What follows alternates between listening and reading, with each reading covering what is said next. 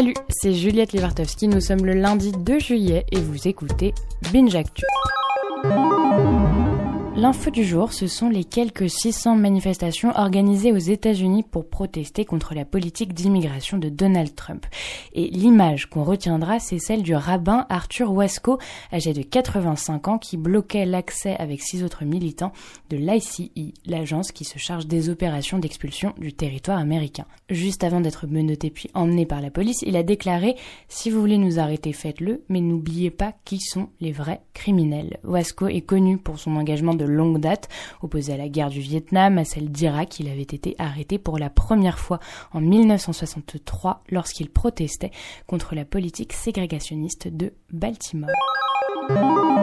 L'histoire du jour, vous avez entendu parler hier de l'évasion en hélicoptère du braqueur récidiviste Redouane Faïd, lui qui avait promis de s'être rangé, a finalement changé d'avis. Passionné de cinéma, ce sont les films d'action et de gangsters qui ont inspiré quelques-uns de ces braquages, comme Sleepers de Levinson avec De Niro ou Hit de Michael Mann, en les reproduisant plus ou moins fidèlement dans la réalité, selon les enquêteurs.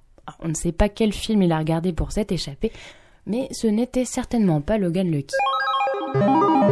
Le sophisme du jour est signé Daniel Cohen, l'économiste, à propos de la limitation de vitesse à 80 km/h qui, par un savant calcul, a déclaré qu'on perdrait 7 milliards d'euros pour 300 vies.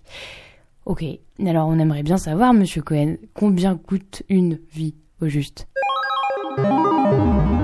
Pub du jour, oui car quand la pub est intelligente, il faut en parler. Il s'agit d'une marque de rasoir qui montre que les femmes ont aussi des poils, dingue, mais surtout qu'on peut avoir envie ou non de les enlever. Le spot se conclut par cette phrase However, whenever, if ever you want to be shaved, we'll be here. En gros, si jamais l'envie vous prenez de vous raser, les rasoirs Billy sont là. Aucune espèce d'injonction, donc ce qui est assez rare pour que ce soit souligné.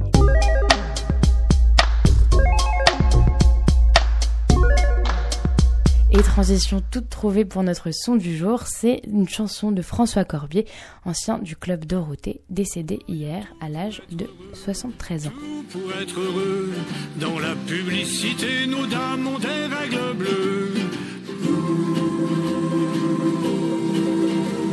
Règles bleues, tout pour être heureux. Merci d'écouter Binge Actu.